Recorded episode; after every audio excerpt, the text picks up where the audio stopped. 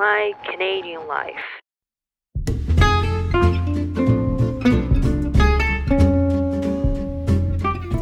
Welcome to my Canadian life 皆さんこんにちはこんばんはおはようございますかなこですえっ、と今週もですね私のライフアップデから入っていこうかなと思います。興味がない方はね5分ほど先に行っていただけたらなと思います。はい。ということでですね先週なんですけれどもまあリベンバランスデーの話をしたんですが11日っていうのはリベンバランスデーでもあるんですけれども中国ではね独身の日と言われているらしくアリババとかねアリエクスプレスとか聞いたことあるかなっていう人いるいらっしゃると思うんですけどそういうところでねあのすごい大きなセールをやるんですよ。アメリカのブラックフライデーとサイバーマンデーみたいな。でまあ私もねちょっと欲しいものがあったので時間はかかるんですけど少しね家のものを注文したりとかもしたんですね。でなんかまあ 11日の朝にね祝日ですね。11日が祝日で12日の朝に仕事に行く前にちょろっとあのニュースを見たんですね。カナダの地元の。そしたらその11日の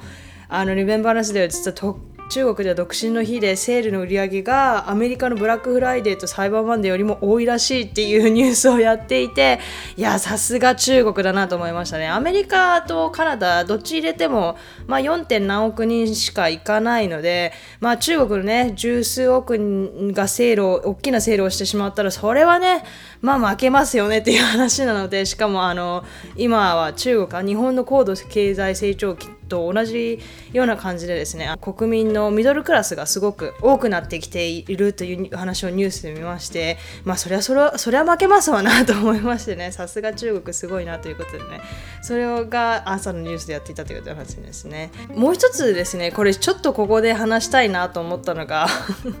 全然トピックは違うんですけれども私があるポッドキャストを聞聞いていてえっ、ー、と Call Her Daddy っていうアメリカのポッドキャストを聞いてるんですけどもあまあぶっちゃけ言ってしまえばすごい下の話が多い、まあ、性の生活性についての話が多いポッドキャストなんですけれどもそこでですねあの質問なんか、えーと、フィーチャリングで、えーと、ハリー・ジョーソンっていうインスタグラマーですね。男の子のインスタグラマーをゲストでお迎えしていてでその子はなんか too hot to handle って言われていてかっこよすぎてもう耐えられないって言われるぐらいすごい人気なインスタグラマーらしいんですね。22歳で。私は知らなかったんですけども多分日本でいうジャニーズみたいなね。そんな感じすごい今爆発的な人気を誇ってる彼がですね言っていたのが女の子はもう自信をまとうべきだと。もう他には何もいらないと。自信をまとっている女の子が一番セクシーだという話をしていてあやはりアメリカの男の子南米南米もそうだと思うんですけども自信のある女性。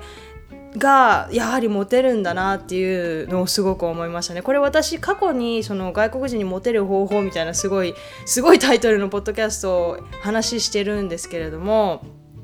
そこでもちょろっとお話ししたんですけども日本でいうその謙虚な感じだとかその弱々しい女の子のその男の何て言うんですか 男のプライドをちょっとくすぐるような女の子がモテたりするじゃないですか日本では、まあ、私の勝手なね偏見ではあるかもしれないんですけども。でもカナダとか北米アメリカとかではもう逆で本当に強い女性というか本当に独立した女性っていうのがやはりモテる。自分に自信を持っている。外見にですね特に自信を持っている女性がモテるので日本人からしたらちょっとふくよかな方だったりとか日本だったらまあデブと言われるような方だったりとかでもみんな本当に自分の体に自信を持っている方の方が多くてですね日本と比べると。なので、まあ、もちろんね自信がない方もいらっしゃるんですよ。もちろんボディシェイムといってデブとかっていう人もいるんですけどもでも日本に比べるとやっぱりそういう自分に自信を持つべき体に自信を持つべきっていう文化がすごい浸透している感じがしてでしかも今ねこの日本でいう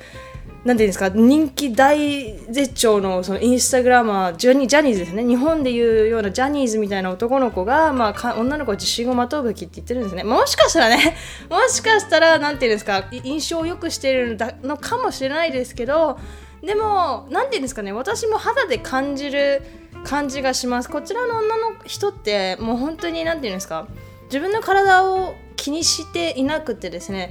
服とかも何て言うんですか自分に合うものを着る？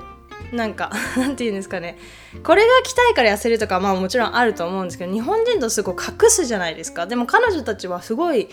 誇りに思ってるので隠すものだと思ってないんですね。だから結構自分の体のラインをどんな形の人でも細い人でも太っている人でもふくよかな人でも自分の体のラインを出すあ服を着る方はいっぱいいらっしゃいますしそれで堂々とね自信を持って歩いてる方がいるんですけど女の私から見てもねあ確かにそこまですごいドーンとセクシーにやるあなんていうの自信満々にやるとすごいあセクシーだなあの人って思うようになってくるんですよねこれが不思議と。なんか慣れなんですかねわかんないですけど、まあ、もちろんね日本に住んでる人が、まあ、それをやったらちょっとモテる日本人大好きで相手にモテるかって言われたらちょっと謎なんですけどでもこれだけちょっと一言言いたいなと思ったのが多分日本ですごい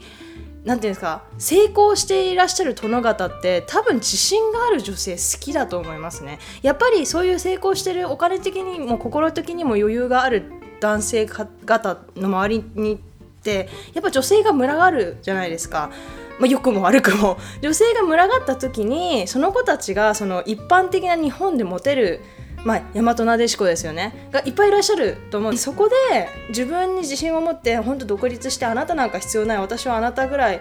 あの独立してあなたのお金とかステータスなんていらないわっていう風にやっぱり男の闘争心をくすぐるやっぱスタンドアウトするんですよねそういう女性って。日本人にはやっぱりなかなかいないタイプだし何ですか大和なでしこでも強くできるじゃないですか。謙虚だけども強く美しく自信がある女性っていうのはやっぱり目立つし美しいと思うんですよねそれだけでも。だからそういうその強い殿方もう成功してるらっしゃる人たちってそういう女の人にやっぱ目がいくと思うんですよねどうしても。だから日本でも自分磨きをするんだったらそういうそういうテクを磨くのではなくてそのなんていうんですか女男にモテるテクではなくて自分磨きやっぱ勉強したりをするとかマナーのレッスンするとか仕事で頑張るとかそういう女性ってやっぱキラキラ輝いて見えるのでもう誰に何と言われようかやっぱ自信持ちましょう皆さんっていう話をねちょろっとしたかったんですよね。ということでね今週のトピックに早速入っていきたいと思います。今週はカナダのパーティー文化についてちょっと語っていこうかなと思うんですけれどもカナダのパーティーなんかパーティーっていう言葉を聞くと多分日本人ってすごいフォーマルな感じとかそういう感じがすると思うんですけど、まあ、英語のパーティーって、まあ、もちろんフォーマルなものもあるんですけども本当日本でいう宅飲みレベルのものから本当にさまざまなものを全部ひっくるめて全部パーティーって呼ぶんですよ。なのであのー特別なね時以外はカナダ人の言うパーティーは日本の飲み会程度に捉えてあの大丈夫だと思います。ただしねやはりカナダ人は日本人にも頻繁にパーティーをするのでそのパーティーカナダのねパーティーについてちょっと語ろうかなと思います。で、まあ、さっきも言ったんですけどカナダ人の言うパーティーってちょっとハウスパーティーっていうのがえーと、一般的で、まあ、ハウスパーティーこれ飲み会または宅飲みみたいな感じの意味合いが多いと思います。で、まあ、コロナでねなんかレストランでの飲食が減った今年は特にね宅飲みという名のパーティーが多かったね気がするんですけれども、まあ、日本でいうと宅飲みだとちょっと違うかもしれないですけどそのパーティーって言ってあのカナダでパーティーと言っていてもポットラックって言って参加者がねみんなであの料理とか飲み物持ち寄ってやったりするのでそうするとね主催者に負担が少ないのでなんていうか日本よりもやりやすい、まあ、日本もねもちろん宅飲みって言ったらみんなでもしもしかしたらねおつまみ持ち合ったりとか料理持ち合ったりとかするかもしれないんですけど私のイメージなんですけどやっぱ主催者がメインの料理を用意したりとかするのかなっていう感じのイメージがあるのでまあカナダだとねポットラックって言って、まあ、1品ずつ持ち合ったりとかして私の場合友達私と友達の場合だとその WhatsApp の LINE、まあ、日本でいう LINE みたいな感じですよね。そういうアプリがあってそこでグループがあるじゃないですか。でそこでなんか誰が何持ってくるとかもうコピペして貼るんです。だから早い者勝ちで例えばこの子はサラダとかこの子はメインとかこの子はチップススナックとかそういうな風な感じで誰が何を持ってくるかが分かるのでまあ被らないようにできるんですよねそういう風に。でなんかそうするとなんかなんていうんですか割り勘とかもしなくていいしやっぱお金が少なかったらまあ安いもの持って行っても別に誰も気に留めないみたいな。そんな感じなのですごくなんていうんですか主催者に優しいとか本当にやりやすいかなって思いますね。で、BYOB っていう、まあ、テキストの略語みたいなのがあって、Bring Your Own Booze とか Bring Your Own Bottle B の部分はブーズとかボトルとかいろんな解釈ができるんですけど、要するに自分の飲み物自分で持ってきてねってことなんですね。カナダってお酒めっちゃ高いんですよ。まあ、もちろんお店で買ったらそこまで高くないんですけど、ワインとかはすっごい安いです。でも、日本とかアメリカに比べるとお酒ちょっと高いんですね。だから パーティーとかではよくこれを見ますね。Bring Your Own Booze。まあ、主催者がもちろん用意する場合も全然あるんですけど私も結構自分で用意したりもするんですけどそれでもみんなあの持ち寄ってくれるので 主催するとなんかお酒がいっぱいたまるみたいなことがあったりねでもそしたら次の時にみんなでまた飲めるみたいなそういうことができますね。ね日本も多分ちょっと似てるかなっていうところはあると思うんですけどもこのカジュアルなね感じがパーティーという名の宅飲みがなんかカナダでは多いかもしれないです。でこれ本当にポトラックなんですけどまあ私の友達グループは誰が何持ってくるとかってそ明細に明瞭にあの出すんですけどもでも何持っていったらわからないとかって本当に悩んじゃった場合は何ていうんですかね主催者側に聞いてみればいいと思います。結構なあ何かじゃあこれにしてとかあの言ってくれると思うので、はい、あの一言聞いてくれる聞いてみればねいいかなと思います。結構何て言うんでしょうね。無難なのフライドチキンとか すごいフライドチキンとか寿司とかを持ってきくとすごい喜ばれますね。でデザートだったらまあケーキホールケーキ。人数にもよりますけどケーキを持っていくとか、まあ、そんな感じですね。でもう一つなんかなんでこんなあの日本日本じゃなくてカナダですね。カナダでその宅飲みが多いのかなって考えてみたんですけど多分日本ってあ日本じゃない。さっきから間違えてる。カナダって日本みたいに気軽にね集まれる場所が本当レストランとかバーぐらいしかないんですよね。なんか日本って考えてみるとボーリングとかカラオケとかゲーセンとかなんか結構いろんなアミューズメントがすごい気軽な値段で遊べるじゃないですか。だから本当にそれこそ中学生とか高校生とかもうフラッと行けるみたいなでカナダにももちろんそれらはあるんですけど日本よりも圧倒的に少ないですし、まあ、少ないせいか値段もね日本に比べるとちょっとお高めかなっていう感じがするんですね。ねなので私もね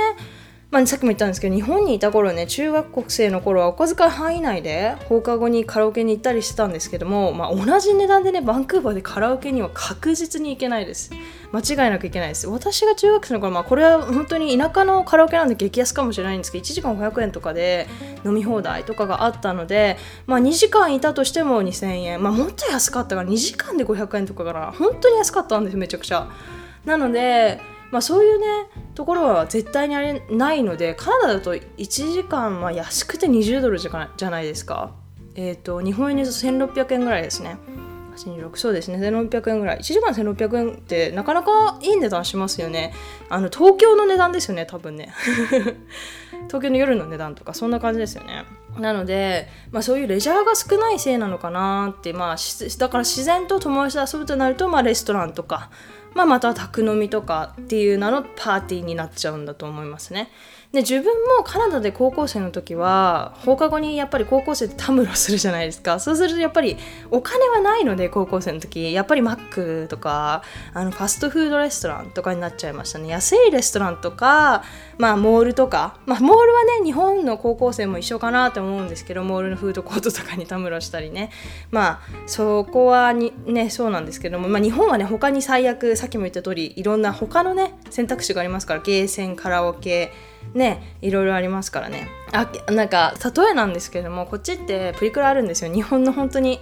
5年ぐらい前の機械が古い機械が結構輸入されていてでも5年とか10年前の機械なのに8ドルかかるんですよ600700円ぐらい日本円にするとだからもうそれを見るとまあ私はね日本人ですし日本に帰っていくいくらでもね取れるので、まあ、この年になって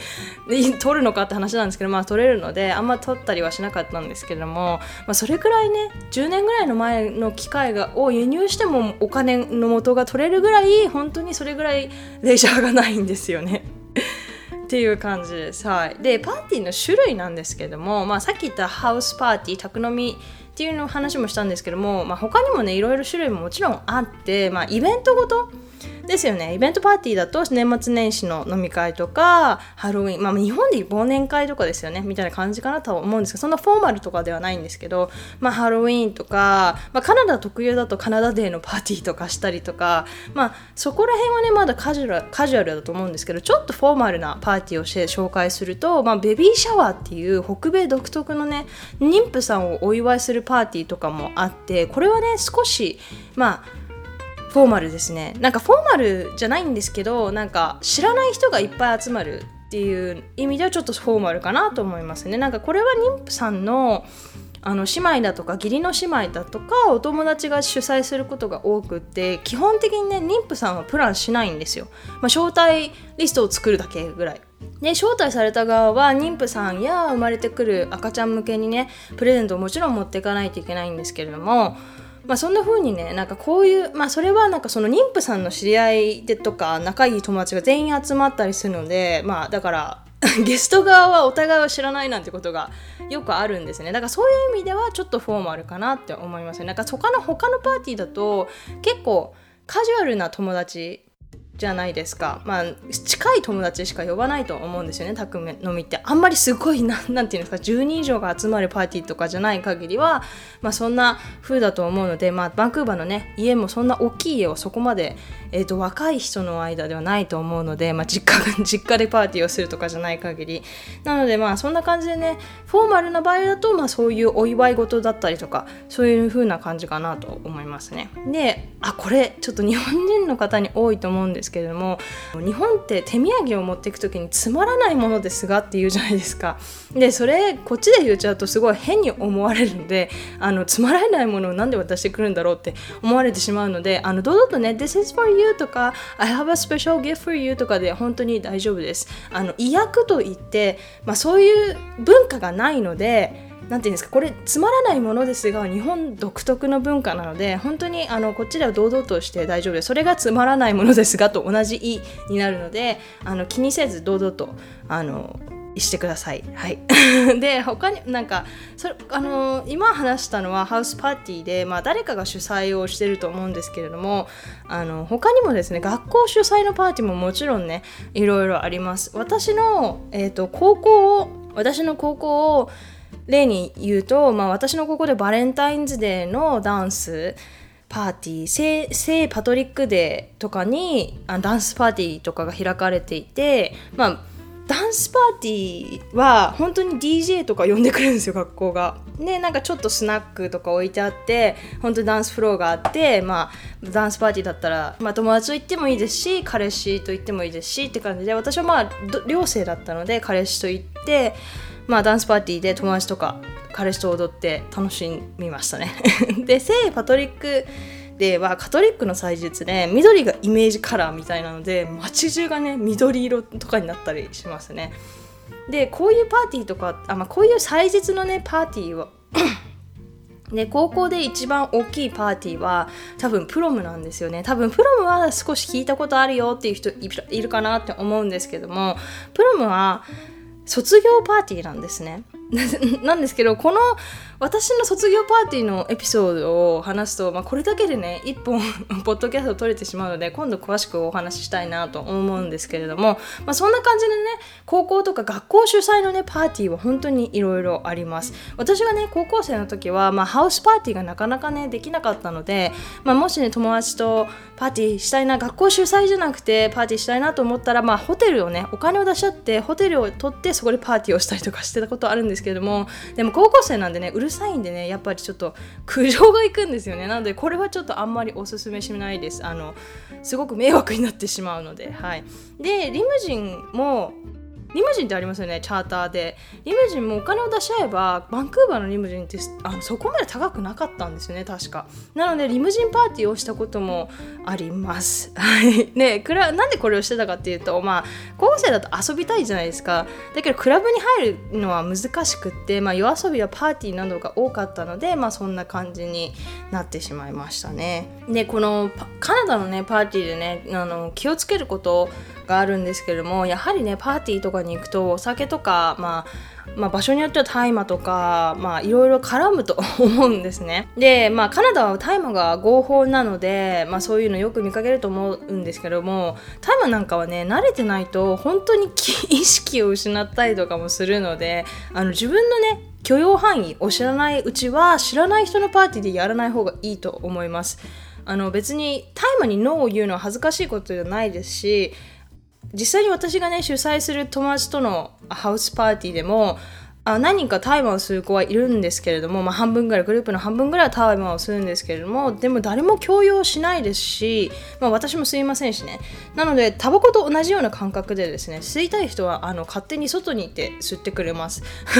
で普通の人は絶対に強制しないです。アルコールとかタバコと同じ感覚なのでなんか本人の選択とか、まあ、嗜好品という感じなんですね。だけどパーティーに行くとまあ他のドラッグをやってたりとかする人もね見る可能性もありますし多分勧められる、ね、こともあると思うんですけれども断ることは恥ずかしいことなではないのであの断った方がいいと思います。なんか私のもね高校生の時に、まあ、がっつり断ってました。でもちろん大麻以外のドラッグをやってる同級生も見たことあるんですけどもその時はねたまたまトイレの便座をね永遠に触りながら気持ちいいと言っていたのを見てあまああの時からあ大麻以外はやらないと心に決めました。なんか何の M MD なんだっけななんかタブレット状のあのー、ハイになるえーと、ケミカル系の化学系のドラッグをやっていた子たちがいてでその子たちがなんかハイになってなんかいなくなったねと思ってトイレ行こうとしたらトイレでなんか3人ぐらいで地べたに座って便座触ってるんですよ。便座を延々と触りながら「ねえねえねえめっちゃ気持ちいいよ触ってごらん」とかって言ってるんですよ。あこれはダメだと思って。ちなみにあの大麻にそういう作用はないです全く。全くないのでそういうのを見てしまうとやっぱりケミカル系のドラッグドラッグはやっぱ怖いんだなと思って、まあ、その子たちがね今やってるかと言ったらまあそう分からん違うとやってないと思うんですけれども、まあ、祈りたいんですけれども、まあ、それはね個人の自由なのでまあ私も何て言うんですかねやめろよとは言いませんけども、まあ、彼らもねもちろん人にやりたくない人に絶対やらせないしという感じでなんかそういうある程度の何て言うんですかね理解がある感じがします。はいまあ私もねさっきも言ったんですけど大麻反対ではなく個人の自由だと思ってるのでしかも国がね住んでいる国がの法律で合法なので、まあ、やっていてもね責めるあの権利は私にないのかなと思うんですけども私もやったことはありますしね。ですが、まあ、やったことないのであればね初めてはできれば信頼できる人と一緒にあのやってみることをおすすめします。こんなこと言っていいのかもわからないんですけどもでもそれは多分お酒も一緒ですね。お酒ってやっぱり人によってその反応の具合がめっちゃ違うじゃないですか。一口でね酔っちゃう人もいれば、まあ、いっぱい飲んでも酔わない人もいるわけじゃないですか。だけどそれはトライするまではわからないので、まあ、できればね信頼初めてだけは信頼できる人とちょちょっとやってみてあ自分の体はこんぐらいでこのぐらいの反応するんだなっていうのが分かってからまあ外でやればいいのかなと思いますね。はい。まあ今回はねちょっとさらりとっていう感じなんですけどもパーティー文化についてねちょっとさらっと喋ってみましたがどうでしょうか？次のコーナーに行きたいと思います。質問コーナー Question of the Week ということで読ませていただきます。海外だと年齢を気にしないで何歳からでも大学に通いキャリアチェンジしている方が多いとは本当ですか？私自身は年齢を思いっきり気にして今更キャリアチェンジなんて無理だと感じるタイプです。はい。ありがとうございます。そうですね。何歳からでも大学に通いキャリアチェンジしてる方多いですね。大学行ってた時も本当に23割は社会人っていう感じでした。クラスメートとかも。で年齢もバラバラで本当に20 10代後半から本当30代前半っていう感じでしたね。で大学によっては本当に30代の方が多い大学もあるしまあ私この例えばもうめちゃくちゃ使ってるんですけれども知り合いの知り合いになっちゃうんですけどもがあの元数学者の方がいらっしゃいましただから大学の教授ですよね。数学科の教授をしてらっしゃった方がいましてでその人今何やってるかっていうと看護師さんやってるんですよ。なんか40代後半であ僕はキャリアチェンジしたいって言って看護学校に行き直しですよそこから。看護学校に行き直してナースナースさんに、まあ、看護師さんになられた方がいらっしゃるんですね。でそれぐらい本当自由で、まあ、これそれこれはカナダに関する話なんですけど多分日本だとねそういう雰囲気もないし多分なかなか勇気がいることだと思うんですよね。やっぱ人と違うことをやるのってすごいなかなか勇気がいりますし本当に大丈夫なのかなって不安になることだと思うんですね。でもカナダでは本当にみんなやってるので大学行っても社会人同級生絶対に探せばできますし社会人が1人もいないとか本当に数パーセントっていうことはありえないです。確実に10%から30%は間違いなくいると思います。本当に大学行き直す人何万人とかっているので本当に大学卒業した後にまた他の大学に行く子もいっぱいいますし何て言うんですかね本当にそういう部分では年とキャリアがなんていうんですかね、年とキャリアをあんまり気にしない人が多いですね。もうもちろん何歳になったら一応ある程度のキャリアを積んどいた方がいいっていう認識はもちろんあるんですけれども、でもそっから変えちゃいけないとか、そっから変えようってなった時に反対する人とかはあんまりいないですね。だから例えば私が本当に今から他の学校行くことになっても多分友達全員いいじゃんやりなよって言ってくれますし、まあ、日本人からしたらねそれは無責任なアドバイスだよってかって思うのかもしれないんですけど、まあ、そういうポジティブなねその新しいことにチャレンジするとか新しいことを始めることに対してすごくすごくポジティブな姿勢なんですよね。だから本当にキャリアチェンジとかキャリアのやり直しが何度でも効く。だから本当にまあ、時間と無駄にはなっちゃうんですけども例えばねあの私みたいに物理生物系の学科を卒業したけどやっぱ文系をやり直したいやっぱ法律師になりたいとか。あそういえばね私の旦那の仲いい女性の友達がですね看護師さんだったんですよ。でも今法、えっと、弁護士さんなんですね。看護師さんでお金めちゃくちゃ貯めて、えーと、学校行き直し直してるんですね。でこっちって看護師さん最低でも3年なんですね。で学士も必要な学校ももちろんいっぱいありますしなので看護師さんになることもそんな簡単ではないんですね。